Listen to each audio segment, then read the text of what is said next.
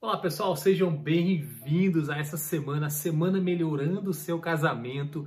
Eu sou Pablo, eu trabalho junto com o Dr. César e eu estou aqui ajudando na coordenação desse evento. E o Dr. César já está aqui a postos, pronto para começar a apresentação de hoje. Mas eu só tenho aqui alguns recados importantes para você, para que você possa aproveitar ao máximo essa semana. Primeiro, eu e o Dr. César, a gente queria agradecer a você de coração pela sua participação. A gente estava aqui recebendo as inscrições e a gente recebeu milhares de inscrições. Claro, muita gente aqui do Brasil, mas também muita gente de fora. Eu até anotei aqui, olha só, a gente tem gente aqui assistindo a gente do Japão, da Holanda, da França, dos Estados Unidos, do México, do Panamá, de ilhas no Caribe, da Austrália, do Uruguai. Aliás, um grande grupo de pessoas do Uruguai. E até onde eu contei, tinham pessoas aí em 20 países. Então, a todos vocês que estão assistindo, o nosso sincero e carinhoso obrigado e seja bem-vindo a esse programa. Essa semana, Melhorando Seu Casamento, serão quatro aulas, quatro apresentações, quatro palestras do Dr. César Vasconcelos. Uma que vai acontecer agora, né, nesse vídeo, e outras três que vão ser amanhã, que é segunda-feira, terça e quarta. E nesses dias, segunda, terça e quarta, vai acontecer às 8 horas da noite. O tema de hoje é Fundamentos Essenciais para um Bom Casamento. Qual deles pode estar faltando em sua vida? Amanhã, segunda-feira, o tema vai ser Lidando com situações tensas no casamento. O que fazer e como reagir. Extremamente importante essa apresentação. Na terça-feira vai ser diferenças de comportamento entre o homem e a mulher.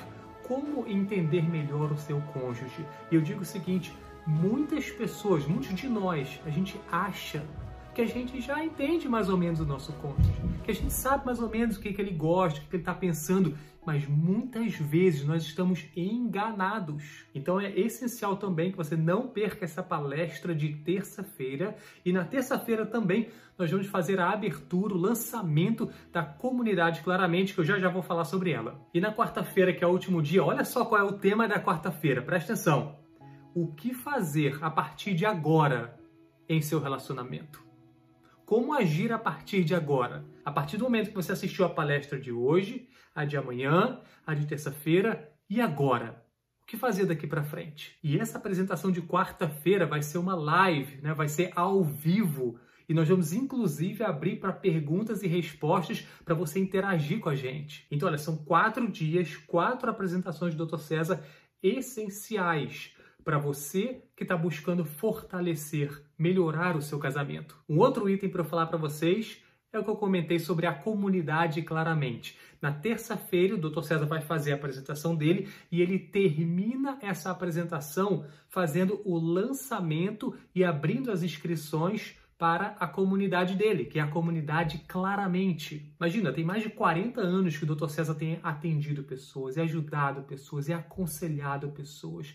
Então ele pegou essa experiência toda e ele começou a gravar aulas para ajudar as pessoas, não só na área de casamento, mas em várias áreas da saúde mental, as emoções, os sentimentos, pensamentos, comportamento, enfim, uma infinidade de tópicos. E ele começou a gravar aulas, a escrever artigos, a criar programas ou séries que você pode seguir sobre um determinado tema. E ao invés de criar um cursinho aqui, um cursinho ali, então ele pegou tudo isso e reuniu e colocou dentro dessa comunidade para que você tenha acesso a tudo isso. É um ambiente fantástico que você vai ter oportunidade de participar. Terça-feira a gente vai abrir as inscrições, vamos fazer o lançamento e vamos falar para você todos os detalhes, quanto é que vai custar. Então não perca essa aula de terça-feira e esse lançamento que vai acontecer da comunidade, claramente. São mais dois recadinhos. Se você está assistindo essa aula, esse vídeo, mas você não se inscreveu ainda, o link está aqui embaixo para você se inscrever. Ou se você já se inscreveu, mas se você não está em nosso grupo do WhatsApp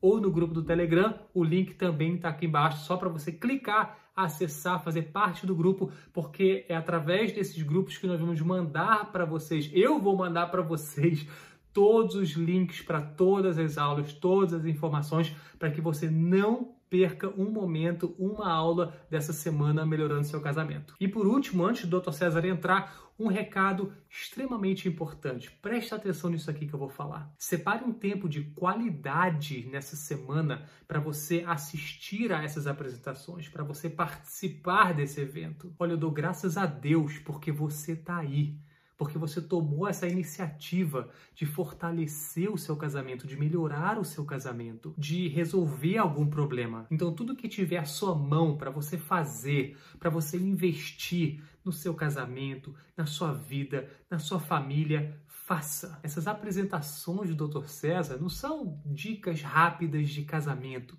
É um conteúdo denso, é um conteúdo importante que pode de verdade fazer a diferença na sua vida e no seu casamento. E às vezes a gente tem a vida muito corrida, né? De repente agora você está preocupado em fazer a comida, em cuidar do filho, daqui a pouco você tem que sair, ou de repente a televisão está ligada e você está aqui ao mesmo tempo assistindo o vídeo. Então, se esse for o caso, tranquilo, assista aqui ao vídeo, mas se possível depois, assista de novo, prestando atenção. Esse conteúdo que o Dr. César preparou é muito bom. Só que ele só vai estar disponível para você por uma semana. Depois disso, ele vai sair do ar e nós vamos colocar esse conteúdo dentro da comunidade, claramente, para quem se inscrever vai poder ter acesso a hora que quiser. Então aproveite, aprenda o máximo que você puder e vamos lá para a apresentação do Dr. César. Dr. César, é com o senhor. Olá pessoal, que bom estar com vocês aqui.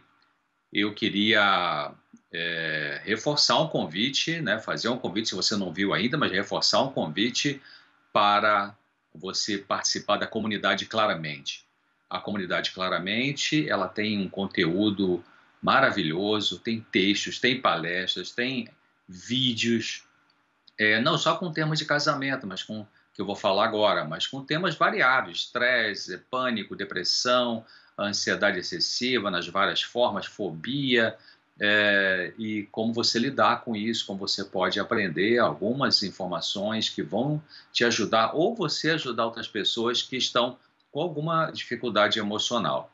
Então, durante essa semana, você vai ter sistemas especiais de casamento, mas dentro da comunidade, claramente, é, você vai ter muito material sobre temas variados de saúde mental.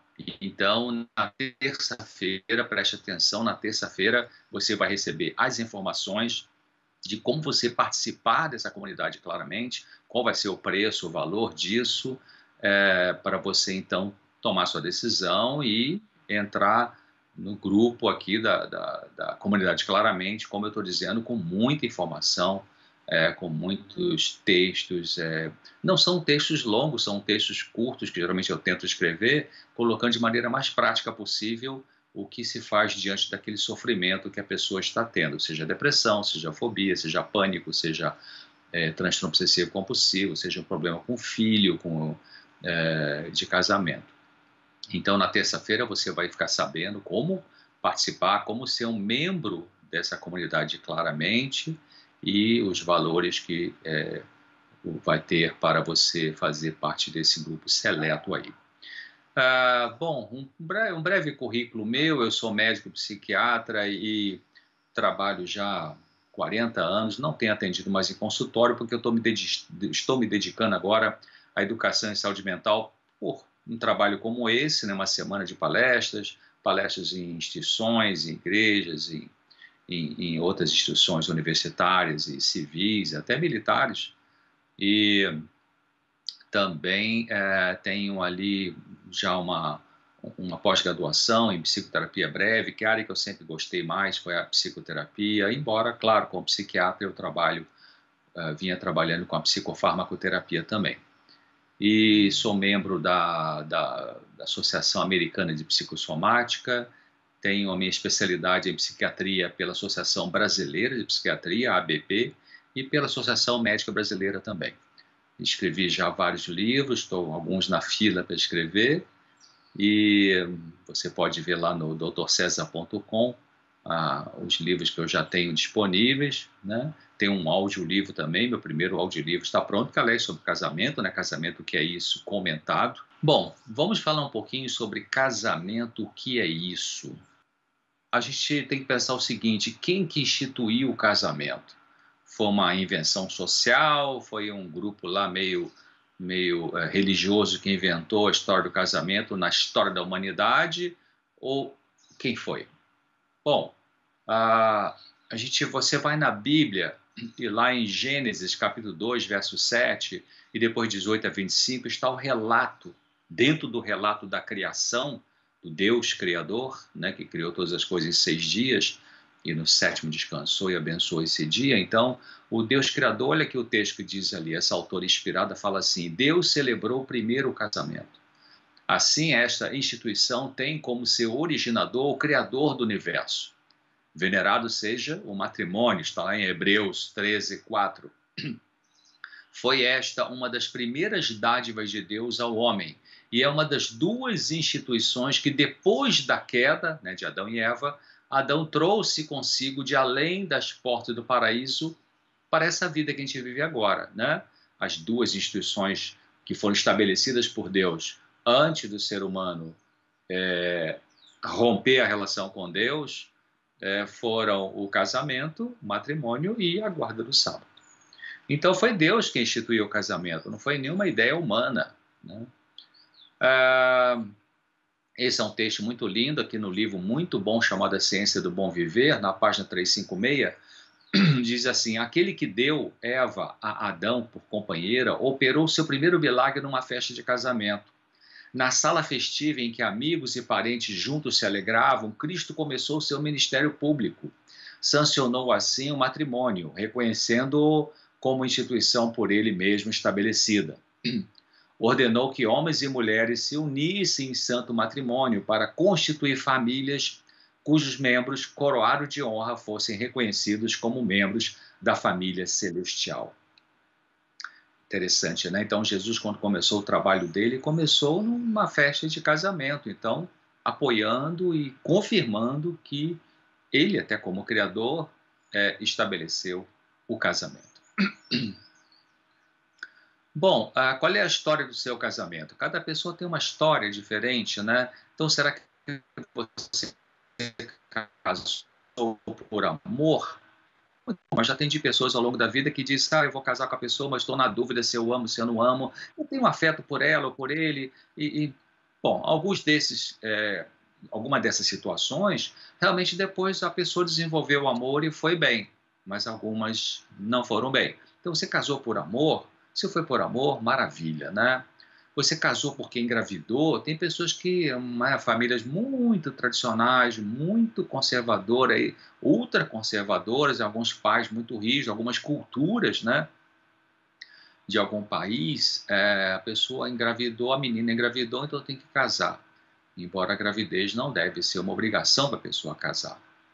É, casou para fugir de problemas na casa de seus pais, então já atendi muita gente assim também, de que estava sofrendo muito ali na relação com o pai, com a mãe, por abusos, por alcoolismo, por dependência química, por agressividade, por negligência, enfim.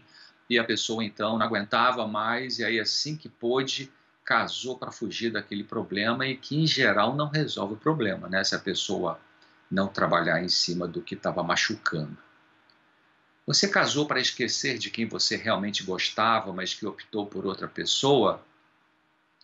Também já atendi ao longo da vida pessoas assim, né, que é, ela estava apaixonada por alguém, é, mas é uma pessoa muito destrambelhada, muito muito confusa, muito complicada, seja um dependente químico, seja pessoa irresponsável, mas que tinha uma grande paixão, ou demonstrava, né, uma grande paixão, isso é mais comum acontecer com meninas do que com moças do que com rapazes, né, ou seja, moças que acabam namorando lá atrás na sua juventude um rapaz muito louco no sentido assim de, sei lá, sobe lá na montanha para jogar pétala de rosa para ela, né? Ou, ou, vai lá no, no, no, no três horas de viagem para buscar um copinho de água de uma nascente que simboliza o amor e tal. Então a menina quando vê um rapaz fazer isso, ah, ela fica apaixonada pelo rapaz. Só que o cara não tem emprego, não está estudando, dá trabalho para os pais, mas ela fica apaixonada. Então É, e ela começa então a ponderar um pouquinho, algumas conseguem ponderar, né? E acaba casando com outra pessoa, um, um, rapaz mais certinho, mais organizado, mais responsável, mas fica aquela fantasia de paixão na cabeça. Ah, aquele cara me amava tanto, fazia tanta coisa é, louca por mim, nossa, que paixão e tal. É, você casou para agradar parentes? Às vezes acontece isso, né? Mesmo na cultura nossa aqui brasileira, é, algumas pessoas ficam tão dependentes do seu pai, da sua mãe, é, em termos de, de, querer afeto, aprovação e tudo isso, que acaba casando com quem o pai e a mãe quer e não com quem você realmente gostaria. Ou você não teve muita escolha porque você ficou mais sob a pressão e também você cedeu, né? Às vezes a pessoa cede ao invés de questionar, não, questionar no bom sentido, né? Não, pai, não gosto, não, mãe, essa menina não é para mim, ou esse rapaz, tal, enfim, acaba se anulando, né? E aceitando a determinação dos pais. Isso não é uma coisa boa é, para ninguém. É, você casou por internet, é uma coisa que tem acontecido já de uns anos para cá, né? depois que surgiu a internet, surgiu esses chats, né? esses sites de, de, de namoro, de conversa, até alguns são sites cristãos, né? Então tem gente que casa por internet. Vai dar certo ou não vai? Bom, depende. Pode ser que sim. É muito mais difícil dar certo né? Porque tete a tete, namorando, noivando, presencialmente, já tem dificuldades dentro do casamento, quanto mais por internet você apenas. Porque a comunicação virtual esconde muita coisa, né, gente? As pessoas não mostram nas suas redes sociais os lados complicados individuais. Em geral, as pessoas botam uma pose bonita, uma pose montada, né? Algumas botam maquiagem, sei lá, um penteado diferente, né? Uma pose que fica, acha que ficou muito bem uh, e palavras amáveis. É fácil amar por internet, né, pelo mundo virtual. O difícil é tete a tete, né, na presença entre quatro paredes. Mas pode ser que alguns casamentos deem certo uh, quando foram iniciados uh, por internet. Bom, uh, Deus pode curar um casamento doente, né? Primeiro de tudo, vamos pensar o seguinte, queridos: não existe casamento sem problema. Todos os casamentos, todas as pessoas que você conhece, sejam pessoas até bíblicas ou não, né, é, tiveram alguma dificuldade. Algumas, algumas pessoas, alguns casais com dificuldades maiores, muito complicadas, muito difíceis, né? Como aqueles casais em que existe uma violência, né, um abuso físico. Então, isso é um casamento muito complicado. E tem os casamentos com, com complicações um pouco mais suaves. É, não é tão difícil ir resolvendo e lidando com isso. Mas Deus pode curar um casamento doente. É, a gente vê textos na Bíblia, como Gênesis 18, 14, que lá fala assim: haveria algo difícil para o Senhor? Então, quer dizer, se a gente pensar se Deus, se Deus não, como Deus é, ressuscitou Jesus Cristo, né, morto, né, um Lázaro, por exemplo, a filha da viúva, né, de Naim, é, então curou uma cegueira física de nascença, né, que um nervo óptico estava atrofiado, né, então é, Deus pode consertar comportamentos das pessoas dentro de uma relação conjugal, desde que a pessoa esteja, primeiro, disponível para Deus, aceita a ajuda de Deus, se abre para Deus, pede ajuda para Ele e está disposta essa pessoa a aprender. Porque tem pessoas que não estão dispostas a aprender a resolver questões pessoais. Em geral, dizem, não, ele que é o culpado, ele não me ama do jeito que eu queria, meu marido é muito não sei o quê, ou minha mulher não sei o quê, e, enfim, a pessoa é, ainda que ela esteja falando de verdades, né, que são dificuldades do outro, do cônjuge, mas quais são as suas dificuldades? Né? Então, Deus pode ajudar é, se a pessoa estiver disponível, disposta a receber a ajuda dele. Uh, também ali em 2 Crônicas 14, 11, diz: Nada para ti é ajudar.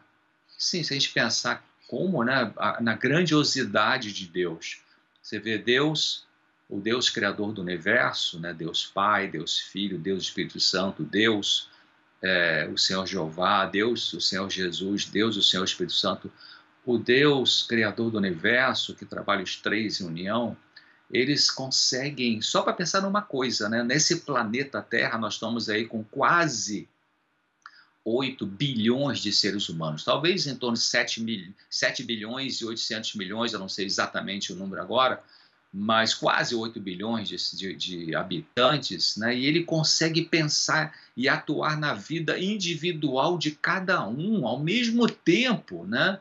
Então, agora que você está escutando essa palestra, tem pessoas orando em diferentes países desse mundo e Deus presta atenção em cada uma como se fosse só ela estivesse orando naquele momento, mas Ele está prestando atenção em todas ao mesmo tempo. Como que é essa mente? Que grandiosidade é esse Deus? Né? Fora as outras coisas, Ele governa outros mundos não habitados, etc. Então, nada para te ajudar. Então, Deus pode ajudar, sim, situações mesmo complicadas né, da vida conjugal. Segundo Samuel 22, 33, ali diz que Deus perfeitamente desembaraça o meu caminho. Isso não significa que Deus vai fazer com que seu caminho se torne como você quer mas vai se tornar, se você permitir, receber ajuda dele, pedir como ele acha que deve ser, e às vezes não encaixa muito bem com o nosso desejo, aí nós vamos ter que submeter esse desejo a Deus, porque o desejo de Deus para nós é melhor do que o nosso desejo para nós mesmos, né? Em muita, muitas ocasiões. Muitas vezes, claro, o desejo que a gente tem é igual ao que Deus tem também. Ah, talvez ele vai mudar você primeiro. Isso é interessante. Realmente, a gente fica orando né, muito tempo para Deus mudar o cônjuge, para Deus mudar aquela pessoa com quem você convive, para que Deus faça isso com ela, aquilo com ela, com ele e tal. Mas Deus vai trabalhando. Em geral, Deus trabalha primeiro com a gente mesmo, né? É interessante isso.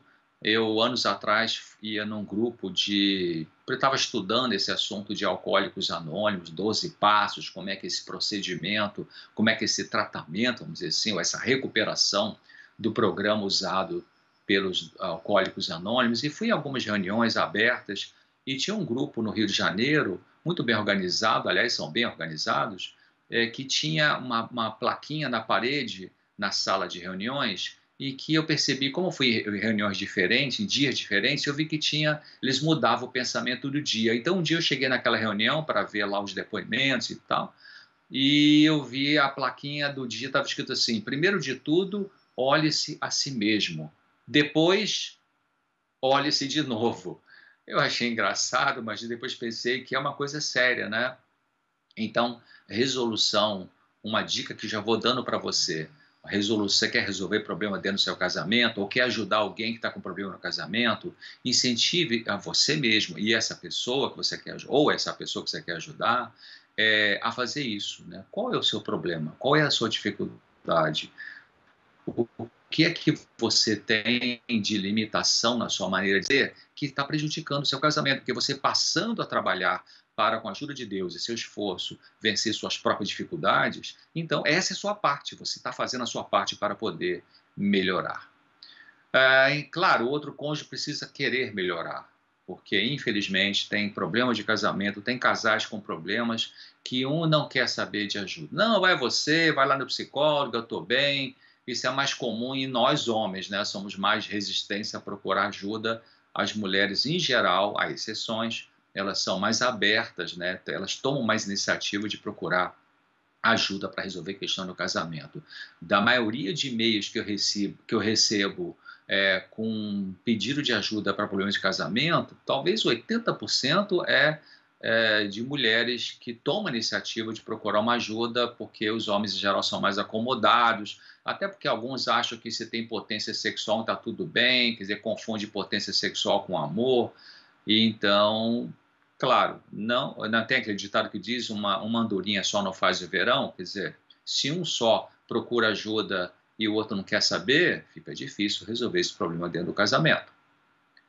É importante também deixar que Deus controle a situação. Isso significa você render-se a Deus. Não é você não fazer nada. Né? Ah, Deus abençoe meu casamento, em nome de Jesus, amém. Não, você não faz nada, não vai ler um livro, não vai assistir um seminário, não vai ter ajuda psicológica, um conselheiro, né? chamar o cônjuge, cônjuge para um diálogo. Não, não é isso. Você é, é entrega a situação para Deus, explica para Ele o que, que você é, consegue fazer, o que você entende que você precisa fazer e o que você não sabe o que vai fazer, você pede orientação e, e, pede ele que assume o controle, ao invés de você ficar no controle. Não, eu vou conseguir mudar. Não, eu sou capaz. Não, eu sou poderosa, eu tenho um grande amor e tal. Não, eu tenho grande potência sexual, meu, meu sexo vai resolver o casamento.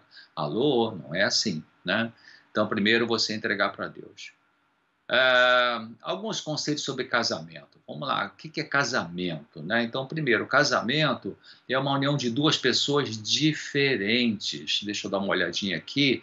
Tá, então duas pessoas diferentes. Como assim diferente? Não é só macho e fêmea, homem e mulher. Diferente assim, um vem de uma família que tem muita comunicação. Todo mundo da família se encontra e bate papo e conversa, Natal, aniversário, fim de semana e tal muita comunicação.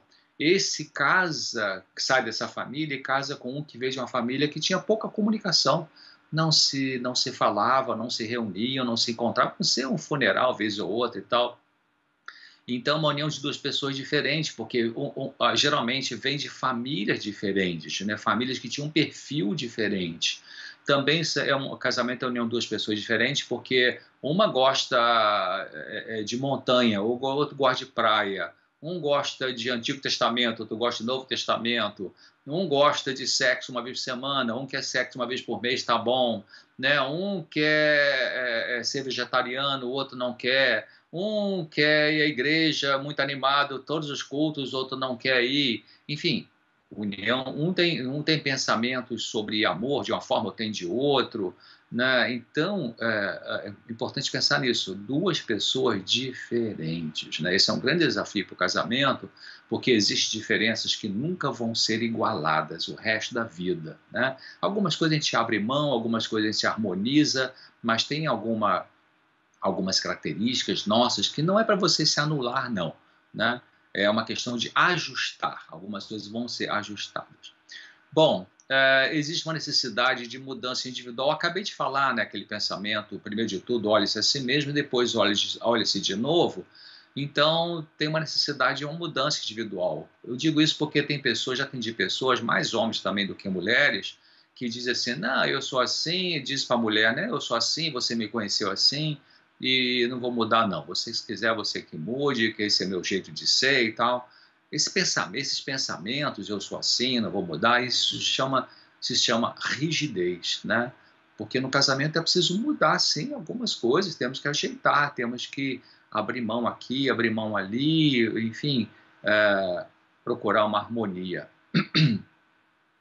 Esse texto também dessa autora inspirada diz assim: mediante o auxílio do Espírito Santo, devemos resistir às naturais inclinações e tendências ao mal, e extirpar de nossa vida todo elemento não cristão. Então, existe uma luta pessoal. Todos nós, todos nós, né? seja pessoa religiosa ou não, seja muito religiosa ou pouco religiosa, seja ateu, seja todo ser humano, nós nascemos com certas, com certas tendências é, ou inclinações naturais é, para o mal. Né? Por exemplo, você vê uma criança pequena, que tem uma pureza maravilhosa, mas ela já tem um certo egoísmo, né? É, então, essa, essa é, uma, essa é uma, uma, uma, contaminação do ser humano difícil da gente viver. Por isso que parece que a maior luta que a gente tem na vida é com a gente mesmo, né? O que produz mais angústia em nós não é o outro que não me ama do jeito que eu queria, é realmente essa coisa aqui dentro que a Bíblia chama de pecado, natureza pecaminosa, que é o egoísmo, o orgulho, a vaidade, a inveja, o ódio, né? Que Jesus falou que contamina o homem, né? O homem, a mulher, não é você comer sem lavar as mãos, que contamina é o que sai de dentro, né? Então Jesus é, sabiamente colocou esse pensamento para nós pensarmos, né? Refletir sobre ele, é, de que o que, o que o que contamina a gente, o pior e o que vai atrapalhar muito nas relações com as pessoas é essa dificuldade que a gente tem, é a inclinação para o mal, que a gente tem, graças a Deus também temos inclinações para o bem que o Espírito Santo coloca dentro da gente. Por exemplo, na questão política, não tem, não tem como mudar de A solução não é um partido novo, não é um novo candidato, é, uma, é um novo candidato com um novo caráter, né? O problema da política não é um problema só de política, estratégias políticas, mas é um problema de caráter desse indivíduo que está exercendo poder sobre a sociedade. Se não mudar o caráter, não adianta. Mudar para melhor, claro. Então, o casamento não é uma cerimônia que garante a felicidade. Tem muita gente que faz um casamento, gasta milhares de, de reais ou de dólares, ou seja que for o dinheiro do seu país, e faz uma festa assim incrivelmente é, é, grande e tal, e, e bom, mas tá bom, se puder fazer, até faz, né? Dentro dos princípios de saúde, etc., sem vaidade, é, sem músicas que Deus não aprova mas não é a cerimônia que vai garantir a felicidade, de forma alguma, né? É, nós não casamos prontos, é uma coisa também interessante, né? Não tem como... Tem gente que, é, que até já perguntou, ah, deu, deu, estou, estou noivo, estou noiva, é, tem um curso de noivo ali que me ofereceram, só acho que eu devo fazer? Sim, faz, faz sim.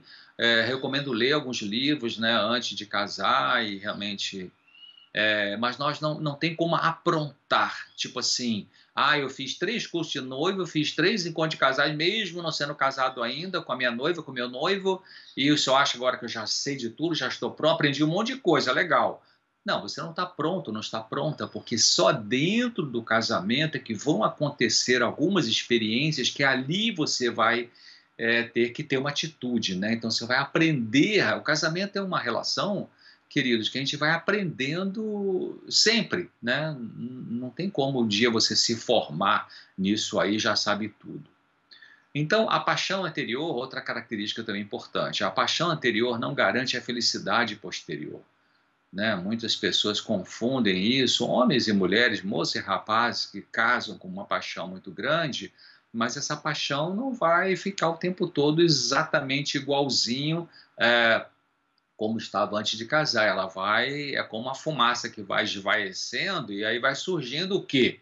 Aí pode surgir o amor, né? Porque o que vai segurar o casamento não é, é a paixão, é o amor. O amor não é uma paixão e vou falar isso em algum momento mais adiante aí. Então, não pense que se você está muito apaixonada, está namorando, está noiva ou noivo ou namorando, é, uma garota e você está muito apaixonado, muito apaixonada, que isso é uma garantia de que o seu casamento vai ser maravilhoso. Não mesmo. Não é uma garantia mesmo. Né? Muita gente, infelizmente, casa com uma paixão louca e com três meses está separando, com um ano já não aguenta mais. Então, a gente vai ver o que, que precisa entrar. Não é que a paixão seja o problema, né? Casar apaixonado é uma coisa legal, mas o que mais vai acontecer na sua vida sem ser a paixão? Né? O que, que você vai acrescentar à paixão? É... aqui esse texto muito interessante nesse livro Mente, Caráter e Personalidade, volume 1, parte 213, diz assim: É o amor uma planta de origem celeste? Opa, então não é, é de origem humana. O amor maduro, verdadeiro, é de origem celeste. Não é desarrazoado, ou seja, não, não, não raciocina, não é cego. Né? A paixão é cega, mas o amor não. O amor, é, o amor verdadeiro é puro e santo, né? Santo para algumas pessoas pode ser uma palavra meio esquisita, né? Mas santo é no sentido de pureza, de, de honestidade, de sinceridade, de comprometimento, né? Mas a paixão do coração natural é coisa inteiramente diversa. Ao passo que o amor puro convida a Deus para todos os seus planos, está em perfeita harmonia com seu espírito, a paixão é obstinada, precipitada, desarrazoada, desrespeitando todas as restrições e fazendo do objeto de sua escolha o quê? Um ídolo. Né? Muitos de vocês que são conhecedores da Bíblia, lá a gente às vezes fica admirado né, que o povo de Israel acabava apostatando, se afastando de Deus e adorando Baal, né, o deus Baal, os Baalins, né? Então, mas sem trazer para a cultura de hoje, para a nossa vida hoje, século XX, é, o, que, o que, que a gente vai encontrar de Baal hoje? Né? Baal hoje, século XXI, Baal hoje é a, uma das coisas é o ídolo, né? Você tem um ídolo que pode ser o seu time de futebol, pode ser a comida, pode ser a tua mulher, teu marido, isso é um tipo de a cultura, a ciência. Tem um texto dessa autora Leon White que ela explica direitinho o que, que hoje é. Né? Ela escreveu no século XIX, século XX, século XXI agora. Ela escreveu o que, que seria hoje correspondente a Baal daquela época. Uma delas pode ser isso aí, você ter uma adoração de uma pessoa. É...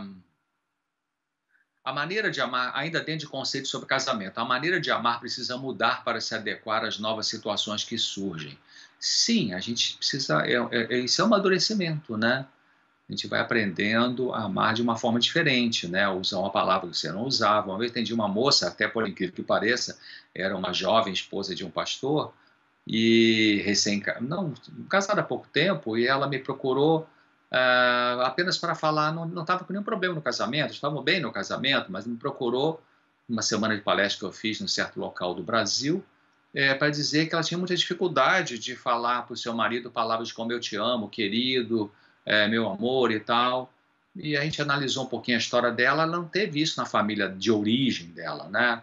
A família da onde ela veio, não tinha essas comunicações assim verbais de afeto. Então, e ela também era uma pessoa mais fechada, mais tímida, e aí eu ensinei um pouquinho como é que ela podia fazer, né? E realmente ela foi melhorando. E, e, e a dica é simples, né? Você comece a falar, mesmo que não está o sentimento ainda meio que harmonizado com, com a palavra. Né? Porque primeiro você pensa e depois a emoção vai começar a se estruturar em função do que você pensa, do que você diz. Então a maneira de amar precisa mudar. Né? Então, nesse caso dela, ela precisou ir mudando essa maneira de, de verbalizar o afeto para poder se sentir melhor consigo mesma e o marido também desfrutar de uma esposa que conseguisse é, manifestar o afeto de uma maneira também pela palavra. Esse autor também fala assim: o amor verdadeiro é um princípio elevado e santo, inteiramente diferente em seu caráter daquele amor que se desperta por um impulso e que subitamente morre quando severamente provado. Né? Hoje a galera muito jovem, muito levada pela impulsividade, pela emoção, né? É, por imagens de redes sociais e tudo isso. Então, ah, eu estou amando loucamente aquela pessoa e tal, mas aí um dia que há um, um aborrecimentozinho e tal, ah, já não gosto mais, eu vou, vou abandonar isso aqui. Então isso não é amor, né? Isso é um amor verdadeiro, ele, ele não, é, não é levado pela emoção. A emoção faz parte do amor, mas o amor não é a emoção. Uh, casamento tem um compromisso, né, queridos? Um compromisso de aceitação. Então, você, na medida que você vai evoluindo dentro do casamento, você vai vendo que aquela pessoa com quem você casou, até apaixonada, apaixonado, casou por amor, ela tem algumas características que você não conhecia antes, que só aparecem dentro da relação conjugal.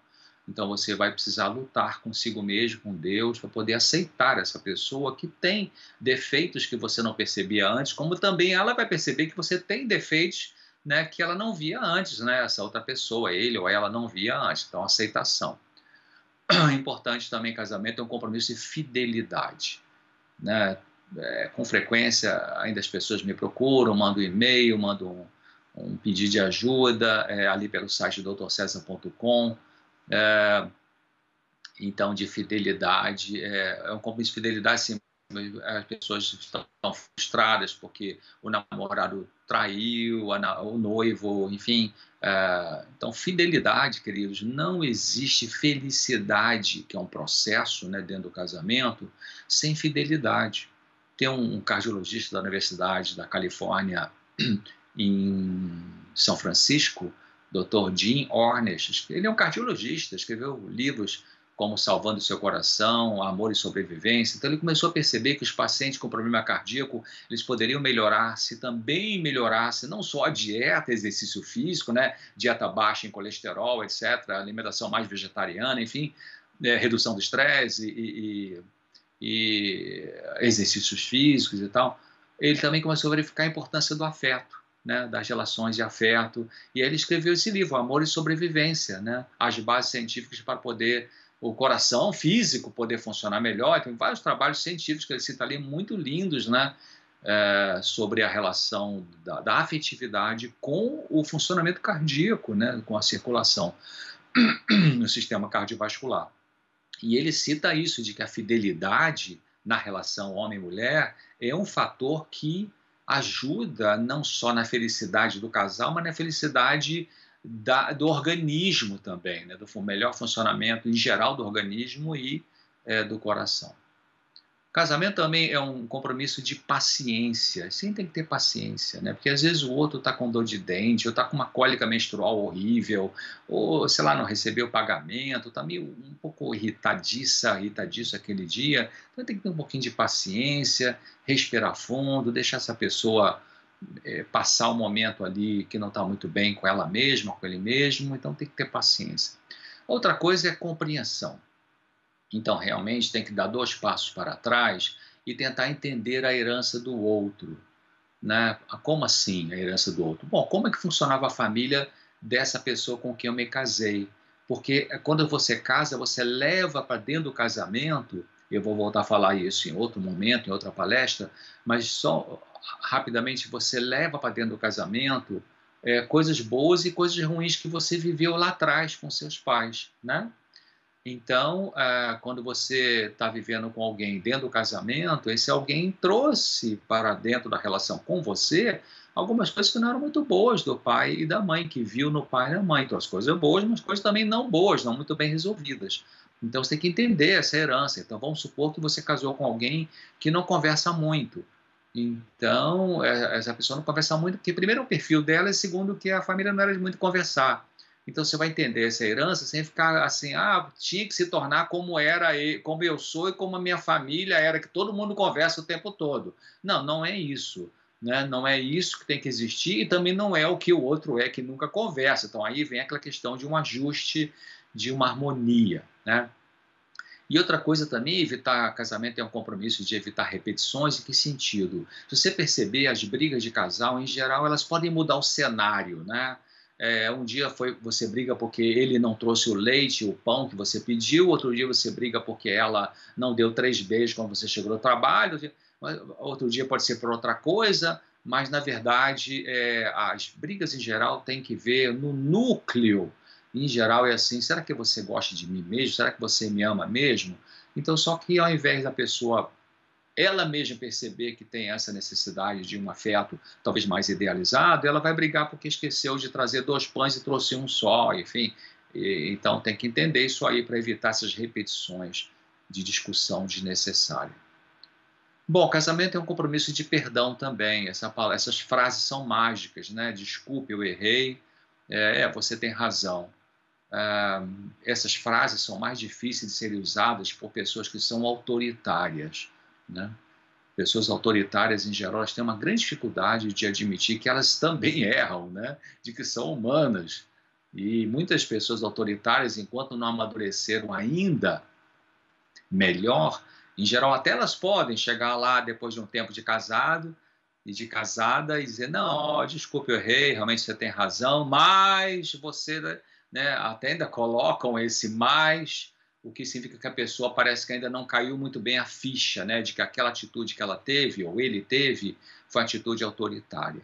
Então, quando a pessoa autoritária realmente vai mudando, ela vai usar frases como essa, ó, oh, querido ou querida, desculpe, eu errei, você tem razão, e ponto, para ali não coloca mais você, mais, porque quando você coloca o mais, então, você parece que não entendeu ainda que aquela atitude sua, não entendeu a dimensão do seu erro no papel de dominador, dominador, autoritário, autoritário. Né? Pois é, aliás, é, sobre esse tema de autoritarismo no casamento, ou até com outras pessoas também, ou você lidando com pessoas abusivas verbalmente, é, seja um esposo abusivo, seja uma esposa abusiva, controlador, dominador, dominadora, lá dentro da comunidade claramente tem vários textos que eu escrevi sobre isso, tem até alguns vídeos também que eu gravei sobre esse assunto e você pode ir lá encontrar esse material é, que vai ser muito útil para você expandir a compreensão do que eu estou dizendo aqui de maneira rápida sobre é, situações em que o autoritarismo é um, um, uma característica de um ou de outro que atrapalha o bom relacionamento. Também casamento é um compromisso de autodomínio, então você vai proteger o outro de você. Como assim? Então, se você percebe que você ainda tem algumas dificuldades comportamentais, de repente você é uma pessoa que grita vez ou outra e tal, perde controle emocional, vamos supor que seja isso, né? ou uma pessoa muito passiva, leva três meses para trocar uma lâmpada e tal, alguns maridos são assim, né? E acende até a vela, o abajur, mas não troca a lâmpada, enfim, vai adiando, adiando. Seja qual for o problema, que é seu, então você vai proteger essa pessoa. Não, peraí, eu estou casado com alguém que merece a minha atitude nesse sentido, naquele, naquele sentido. Então eu vou lutar comigo mesmo, comigo mesma, para vencer essa minha dificuldade e aí é, poder oferecer uma melhor vida conjugal. Ah, agora, o que casamento não é? Vamos pensar nisso também, né? Casamento não é uma relação em que a paixão deve dominar. Porque a paixão, queridos, pode sufocar, pode virar agressão, pode levar à infidelidade, pode sufocar porque a pessoa vai ficar muito em cima do outro, muito em cima, muito em cima, né? Lá em Eclesiastes diz lá o sábio inspirado por Deus, Salomão, né, o rei Salomão, ele inspirado por Deus, por Deus disse tem tempo para tudo, tempo para abraçar, para não abraçar, para conversar, para não conversar, para estar sozinho, para estar junto, para jogar pedra, para não jogar pedra, tem vários caras. Então é isso, no casamento que vai que vai caminhando para ser bom, ele tem que ter esses dois momentos, né? Não é ah, casamento feliz é onde a gente conversa sempre. Não, tem hora que você precisa ficar sozinha, sozinho, conversar, pensar com você, conversar com Deus, tal, né? O casamento é um, não, não, conversa muito, não. Cada um vai viver sua vida também. Não é isso, né? Então, é, a paixão pode sufocar. A paixão pode virar agressão. Todo dia você vê na televisão aí esses programas que falam sobre violência social, violência nas famílias, né?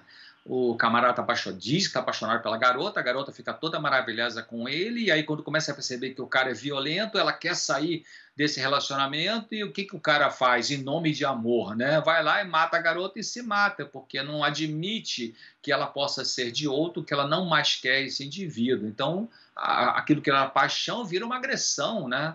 É o chamado crime passional, crime movido pela paixão. Muitas garotas também agridem seus namorados por causa disso, apesar que a maior agressão é, é 95% é o homem que agride a mulher, mas tem uns 5% aí de a mulher que agride o homem de maneira violenta também.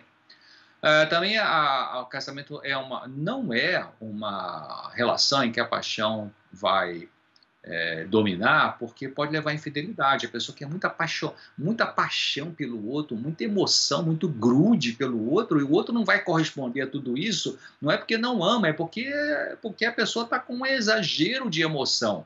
E esse exagero de emoção, se não for tratado, se não for entendido, se não for resolvido, geralmente pode começar a surgir na cabeça dessa pessoa o seguinte pensamento: ah, meu marido ou minha esposa não me dá todo esse amor que eu quero, deve ter alguém lá fora que vai me dar. E aí onde começa a ideação que pode conduzir à infidelidade. Até descobrir lá na frente, se for o caso alguém que pula a cerca, de que a outra pessoa também não é ideal. Porque uma vez escrevi um artigo, procura no drcesar.com, que o título é assim: Uma pessoa interessante também tem problemas. Por que eu escrevi esse artigo? Porque essa frase, ah, conheci uma pessoa interessante no trabalho. Essa é uma frase meio típica de pessoas que podem começar, não é que vão, mas podem começar a dar passos para a infidelidade. É, então, a pessoa interessante também tem problemas, né? Primeiro, casamento não é uma garantia de sentimento igual o tempo todo. Sim, quando você ama uma pessoa, quando você ama uma pessoa, você não tem um sentimento igualzinho o tempo todo. Tem um dia que você está um pouco mais para baixo. Tem um dia que ele ou ela está um pouquinho mais para baixo. Não está muito animado, não está muito carinhoso, muito carinhosa. É, é um dia nublado do ponto de vista emocional. Então, respeita isso, não quer dizer que não a ama mais. Quer dizer que aquele dia tem alguma coisinha ali incomoda, tem uma pedrinha no sapato, depois vai ser resolvida é, com certeza se o amor existe. É, também casamento não é uma garantia de amar tudo no outro. Sim, você vai amar tudo numa pessoa que é imperfeita, né? Só Deus consegue ter esse amor incondicional. Nós, seres humanos, não conseguimos ter amor incondicional. Temos que colocar isso na cabeça. Não confunda paixão com amor, né? As novelas da vida, das televisões aí, faz a misturança danada de amor com paixão, com traição, com, sei lá, tem direito de ser feliz, então preciso ter outra pessoa e tal. Uma, uma, uma, um desserviço, eu acho que são as novelas, a maioria, quase todas elas. Né? Uma deseducação. Um mau exemplo eu recomendo não assistir novelas. Né? Então, uh, casamento não é uma garantia de amar tudo no outro, porque o outro tem defeitos e você tem defeitos né, que vão ser. É, talvez vai ser necessário a vida inteira para você ir corrigindo um, corrige o outro, melhorou uma, mas ainda tem outro e tal. Então, né, se você for honesto mesmo, honestamente, você pode olhar para o teu cônjuge e pensar, puxa, eu não gosto disso aqui nele, eu não gosto, não gosto aqui nela, mas eu amo essa pessoa. Então, é, tem que pensar nisso. Também, eu antigamente achava que o casamento era uma união de duas metades que se unem. Depois fui evoluindo, lendo, estudando, aprendendo. Não. O casamento é, não, não é uma questão de duas metades que se unem. O casamento são duas pessoas inteiras que vão procurar uma vida mútua harmoniosa, com afeto, com respeito. Então, são duas pessoas inteiras, né? com características próprias, com individualidade. Então, é, inclusive, pessoal, sobre essa questão que eu estou falando agora, de individualidade, dentro da comunidade, claramente, do, do conteúdo ali, eu tenho vários textos, tem várias é, é, colocações que eu fiz, algumas sessões em que eu expliquei melhor isso com detalhes, em artigos que não são tão longos como eu é, costumo fazer, um artigo de uma página e meia, de maneira bem prática, você vai encontrar ali uma expansão de, de informações sobre esse ponto aí. O casamento não é só aproximação, também existe valor no afastamento. Até citei aqui Eclesiastes, né, que diz que tem hora de abraçar e hora de não abraçar. Então, é, é, normal nos casamentos ter o seu momento sozinho, sozinha, para você fazer seu curso, ler seu livro, fazer seu culto individual, né, conversar com seus amigos, com suas amigas. Então, isso aí tem que ter. Ele vai lá jogar bola domingo, né, mas também respeita para não ficar o dia inteiro jogando bola domingo e deixar você sozinha com as crianças, né? E também tem hora que você vai lá fazer o crochê, a tapeçaria, fazer o seu curso de pós-graduação, enfim, e ele segura um pouquinho a onda com as crianças e tal. Então, é, é, tem que ter esse ajuste aí e não só é, um, um, polo, né? Ou ficar sozinho ou ficar tudo junto. Também casamento não é uma questão de ser dependente ou ser independente. Na verdade, a saúde mental nessa questão é a interdependência. Tipo assim, eu preciso de você na minha vida, mas se você pisar na bola comigo, eu não vou morrer por causa disso. Então, isso aí tem um, tem um misto, né? nesse pensamento que eu coloquei, tem um misto de dependência, preciso de você, você é importante na minha vida, mas se você morrer, ou se você me trair, ou se você fizer outra besteira comigo, eu não vou morrer emocionalmente por causa disso, porque você precisa ter é, uma, um valor próprio, né? que não pode ser colocado na dependência de como o outro te trata. Também casamento não é a vida, né? A vida, imagina uma estante. Aprendi isso com um colega, infelizmente morreu, um psiquiatra muito meu amigo, é, que morreu já um tempo atrás. Ele fez uma palestra belíssima e eu aprendi isso. Ele falou assim: a, a vida, imagina uma, uma estante que tem várias prateleiras. Então a vida é a estante. A vida é você, você é a estante. Então, na sua vida, você tem a prateleira é, do casamento, dos filhos, a prateleira dos seus estudos, do seu trabalho, dos seus amigos, do seu hobby, da sua maneira de viver a religião, né, a espiritualidade. Então, você vê que o casamento é uma das prateleiras. O casamento não é a prateleira, não é a sua vida. A sua vida tem o casamento, tem os filhos, tem os amigos, tem um hobby, tem a sua profissão, tal, tal. Pensa nisso, né? Porque tem muitas pessoas, isso é mais comum na mulher do que no homem, de achar que a vida dela é o casamento, a vida dela é o marido, né? Não, não é isso, né? Não é isso que Deus recomenda, porque se ele morrer, a sua vida acaba, né? Se ela morrer, a sua vida acaba. Então tem que ser alguma coisa mais global para compor essa questão. Bom, Existem alguns estilos de casamento e de brigas, né? Por exemplo, casamentos conciliadores. Você vê na imagem ali o casal de mãos dadas. Casamento, o que é um, o que é um casamento conciliador? É aquele que, quando tiver uma briga, eles chegam num acordo, né? É, discute é, a situação, às vezes até a emoção fica um pouco mais forte, mas eles querem resolver o problema e não provocar briga. Casamento conciliador é aquele que também tem problemas, o casamento com amor tem problemas, vez ou outra, mas quando surgem problemas, o casal senta para conversar e a, e a meta, o objetivo é vamos resolver esse impasse, esse problema. Eu digo isso porque tem pessoas, tem casais que tem um, um deles, ou a mulher ou o marido, geralmente o autoritário, que adora brigar, parece que tem que arranjar uma briga, né? Parece que tem, tipo assim, tem gente que é bélica, né? Eu chamo isso, até já escrevi alguns artigos sobre pessoas que gostam de uma briga, briga por qualquer coisa, briga com vizinho, briga com o colega de trabalho, briga, nossa, não consegue ter paz consigo mesmo, né? É, implica com todo mundo por qualquer besteira. Então, uh, esse é um, é um, estilo de casamento. Outro estilo de casamento é aqueles que não, não quer briga nenhuma, no stress, é, são casamentos que evitam conflitos. Esse tipo de casal, ele pode viver 50 anos, 60, 70 anos juntos, mas geralmente não confronta suas diferenças, vão empurrando com a barriga, botam debaixo do tapete, vão tocando a vida assim mesmo. Outro tipo são os casamentos assim muito passionais, né? Pessoas que têm um, um, uma, uma, discussão, né? jogam, soltam os cachorros toda hora um em cima do outro. São casais que podem viver até muitos anos também, né? Mas tem muita muita adrenalina, né? São briga, discute tal, fala alto, sei o quê, enfim. É, mas vão tocando o barco, daqui a pouco estão brigando e, e, e, quase que saindo tapa um com o outro, mas daqui a pouco estão se abraçando, beijando e transando. Né? É um negócio meio maluco, mas funciona e alguns funcionam assim. Uh, agora, fatores importantes para a manutenção do casamento quanto às discussões. O que é importante quando houver uma discussão? Primeiro, a discussão produtiva. O que é uma discussão produtiva? Porque discussão não no sentido de briga é, é, com violência, discussão no sentido de discutir um assunto, né, de conversar sobre um assunto difícil, polêmico, tenso. Aliás, sobre esse assunto aí, amanhã, na palestra de amanhã, eu vou trazer exatamente informações sobre como lidar com, situa com situações tensas, difíceis dentro do casamento. Não perca, hein?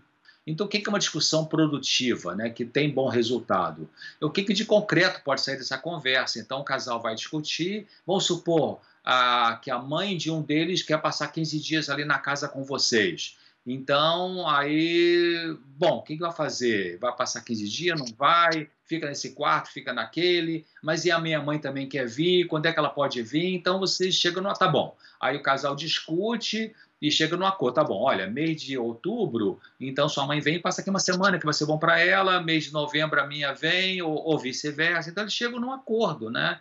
Isso é uma discussão produtiva pode até ter liberação de alguns ressentimentos e tal, mas a casal, no final, eles chegam num, a certos ponteiros, vamos dizer assim, né? Também é importante abandonar o comportamento defensivo para haver discussão produtiva. Abandonar o comportamento defensivo. O que é isso? Abandonar o comportamento defensivo é a pessoa.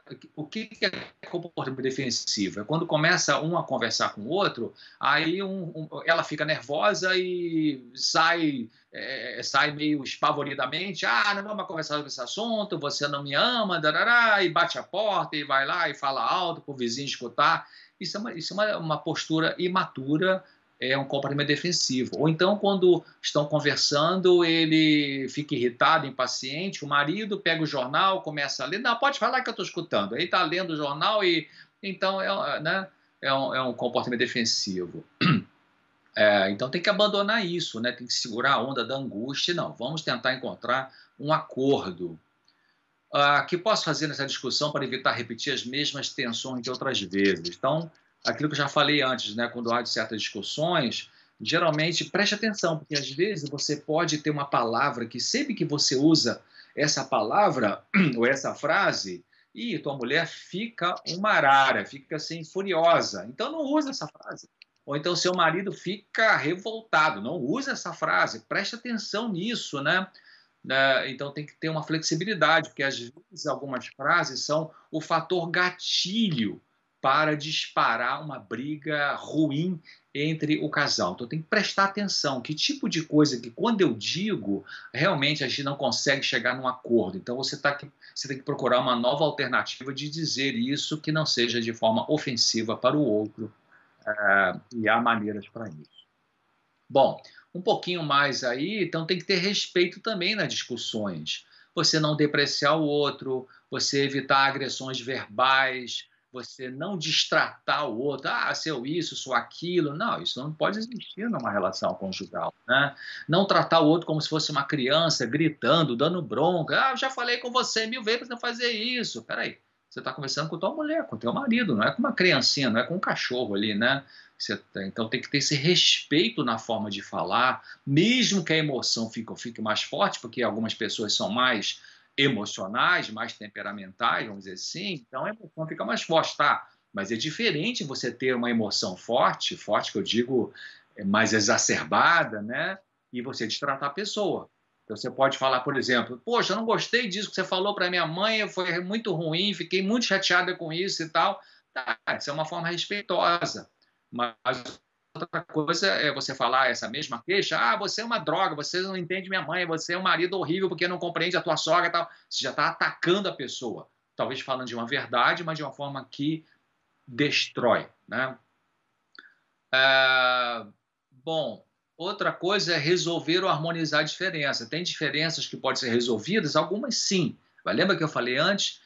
Entre um casal dentro da individualidade, tem diferenças que não vão ser igualadas. Que, por exemplo, uma pessoa que é introvertida, o que é pessoa introvertida? Tem nada a ver com tímida. Tímida é sofrido, introvertido não. Introvertido é uma pessoa que não tem nenhum problema ficar com ela, ela gosta de ficar com ela mesma, né? não tem medo da solidão, né? ela, ela curte ficar alguns momentos sozinha. E tem pessoas que são extrovertidas que não, tá, tem que estar sempre com alguém, sempre falando com alguém, sempre em comunicação. Então, geralmente tem casais assim, um extrovertido casa com introvertido. E agora, como é que vai funcionar? Né? Bom, então dá para resolver sim a diferença. Como assim? Por exemplo, se você é um extrovertida ou extrovertido e quer gente na sua casa todo fim de semana para almoçar, para comer pizza, para assistir filme, sei lá o quê, então você quer todo fim de semana, mas a sua mulher, o seu marido, que é introvertido, introvertida, não, não quer tanta gente, quer ficar com você, mas não quer ter toda hora gente dentro de casa. E agora? Bom, vamos conversar e sentar né, sentar e conversar, melhor dizendo. Então, um mês tem quatro semanas, então tá bom, olha, vamos fazer o seguinte: no primeiro final de semana, o pessoal vem aqui em casa, a gente fica junto ali, legal. E no outro, eu fico só com você. Então, chega na harmonia. Mas tem coisa que não dá para harmonizar. Então, aí vocês vão ter que respeitar a individualidade de cada um. Por exemplo, usando esse mesmo exemplo, é, o introvertido, para ser feliz no casamento, não tem que se tornar uma pessoa extrovertida. Querer gente em casa toda hora para poder se dar bem no casamento com esse marido que é extrovertido ou com essa mulher que é extrovertida. Não, né? nem o contrário. Nesse extrovertido tem que agora ficar um calado, não fala nada, sempre sozinho, só com seu cônjuge. Também não é isso, né? Então, é, cada um vai manter a sua individualidade porque isso é o que Deus colocou na estrutura de personalidade desse indivíduo. Muito bem, então, olha só, amadurecimento surge quando se consegue conciliar as diferenças. Tá bom, a gente passa 15 dias na praia e 15 dias na montanha, porque você prefere praia e eu prefiro montanha, né? Tá bom, ao invés de ter cinco filhos, vamos ter três, né? Ou então, enfim, tá bem, ao invés de ter sexo todo dia, vamos ter sexo três vezes semana, enfim, então... É harmonizar essas diferenças. Tem que chegar, a maturidade leva a isso, né? Também uh, eu vou terminando com esse texto aqui, um texto belíssimo, diz assim, eu gostei muito desse texto, porque esse texto coloca o pé no chão. Essa autora inspirada, ela foi muito realista ali. Olha o que ela diz, só nos é concedido um período de vida, e né, uma vez eu li uma frase de uma atriz da Europa, não lembro quem, ela falava assim: ah, a vida deveriam ser duas, uma para você ensaiar e outra para você viver. Acho que é porque ela era atriz, né, que ensaia para depois ali. Não, mas só tem uma vida, né? Então só nos é concedido um período de vida e com cuidado, esforço e domínio próprio, ela, a vida na família, pode tornar-se o quê? Suportável, agradável e mesmo feliz. Né? Muito pé no chão, né? porque ela não está dizendo assim, ah, é, Deus nos dá uma vida e Deus é amor, Deus vai ajudar tudo e sua vida de casamento vai ser otimamente feliz. Não sei. Pode ser que seja suportável, agradável e até feliz. Tá?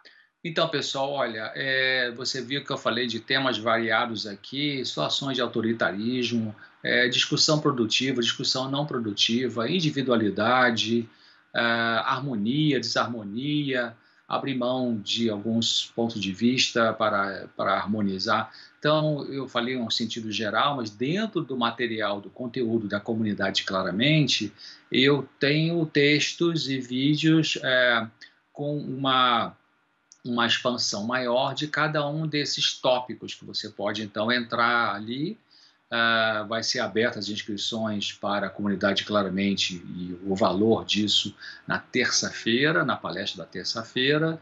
Então ali você vai ter dentro da comunidade todo esse conteúdo com mais especificidade, com mais detalhes é, de situações que de repente pode interessar para você esse tópico e não aquele. Então lá dentro você pode encontrar dentro da comunidade claramente artigos mais dentro do tema que é do seu interesse, tá? Então é, aguarde aí que terça-feira vai ser informado para você como você participar, o custo disso e então, ok, você pode também encontrar dentro da vai estar dentro da comunidade claramente o meu audiolivro com conteúdo bastante expandido né, do meu livro Casamento Que é Isso. Tudo isso dentro da comunidade claramente acessível para você e terça-feira vai ser informado como você pode ter a, acesso a isso. Então, é isso que eu queria falar para vocês.